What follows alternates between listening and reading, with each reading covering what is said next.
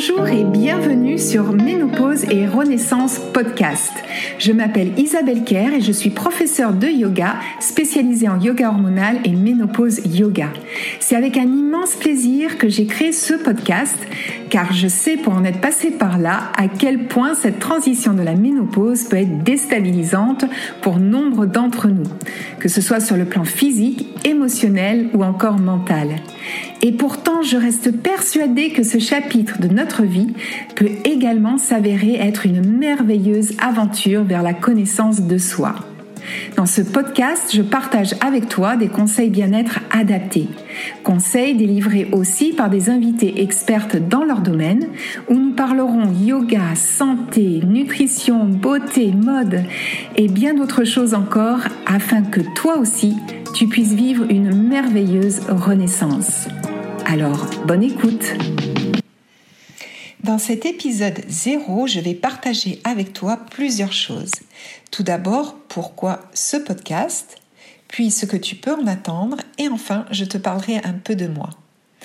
Alors, pourquoi ce podcast? Eh bien, cela faisait un petit moment que j'avais envie de me lancer dans cette aventure.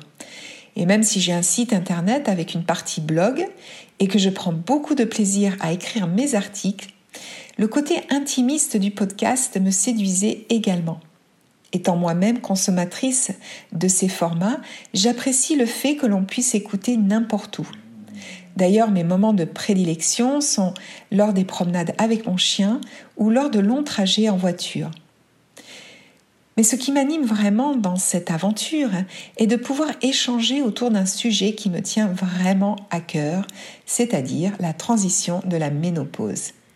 Mais pas seulement, c'est aussi l'après-ménopause que l'on appelle le second printemps dans la culture orientale qui m'intéresse. Car oui, il y a une vie après la ménopause et une vie riche et épanouissante. C'est pour cela d'ailleurs que le podcast s'appelle Ménopause et Renaissance. Car en ce qui me concerne, ce fut le cas. Je me suis sentie renaître et même pousser des ailes. Mais Laisse-moi te dire pourquoi j'ai créé ce podcast et quel a été l'élément déclencheur. Alors tout d'abord, je me suis beaucoup intéressée au sujet lorsque moi-même je suis passée par cette phase de la périménopause vers la, ménopause. À cette époque-là, je commençais à avoir pas mal de symptômes, bien sûr des symptômes assez courants comme euh, les bouffées de chaleur, les troubles du sommeil, ça, c'était des symptômes que je connaissais euh, pour en avoir entendu parler. Puis j'en ai eu d'autres dont je ne savais pas, euh, qui pouvaient se rattacher à des symptômes de la ménopause comme euh, l'irritabilité, la colère. Et puis, je n'ai jamais eu l'occasion vraiment d'en parler dans ma famille, non pas que c'était vraiment tabou, mais disons que le sujet n'est jamais venu sur la table. Alors, quand je suis allée voir ma gynécologue, euh, qu'elle m'a annoncé que j'étais en périménopause, eh bien, je pensais qu'elle allait me donner pas mal de, détails et des conseils, etc. Et puis finalement, je suis sortie du cabinet comme je suis rentrée, c'est-à-dire en en sachant guère plus. Donc j'ai commencé à ce moment-là à m'informer, à lire beaucoup de livres, d'articles, à interroger autour de moi euh, d'autres médecins.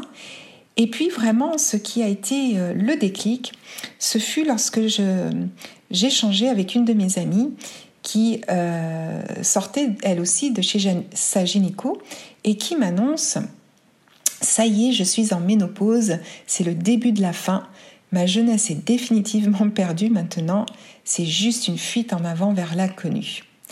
Et elle m'a dit ça d'un air tellement dramatique, j'ai trouvé ça vraiment assez violent.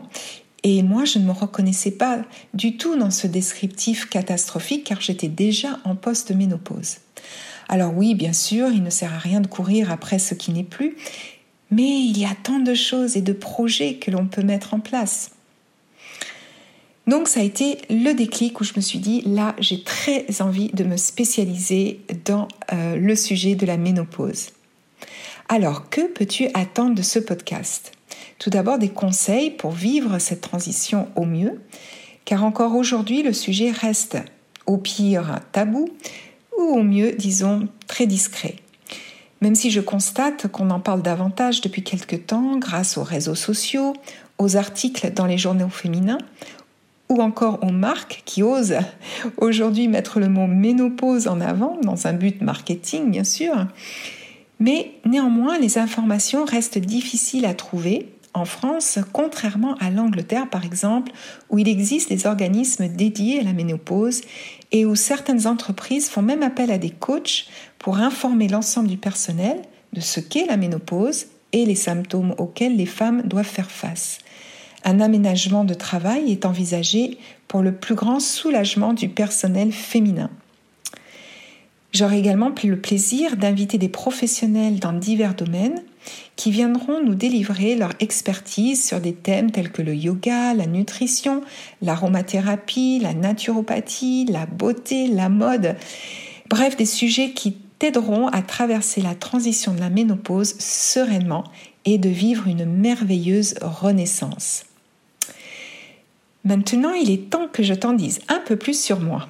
Je suis Isabelle, maman de deux grandes filles, et je vis dans une très belle région qui est les Pyrénées-Atlantiques dans le sud-ouest. La nature étant ma source de bien-être, je suis vraiment gâtée car entre la campagne, la montagne et l'océan, je suis toujours à son contact. Aussi loin que je m'en souvienne, je me suis toujours intéressée au bien-être. J'ai d'ailleurs travaillé pendant des années dans une très belle salle de sport haut de gamme et je pratiquais intensément la danse à cette époque-là.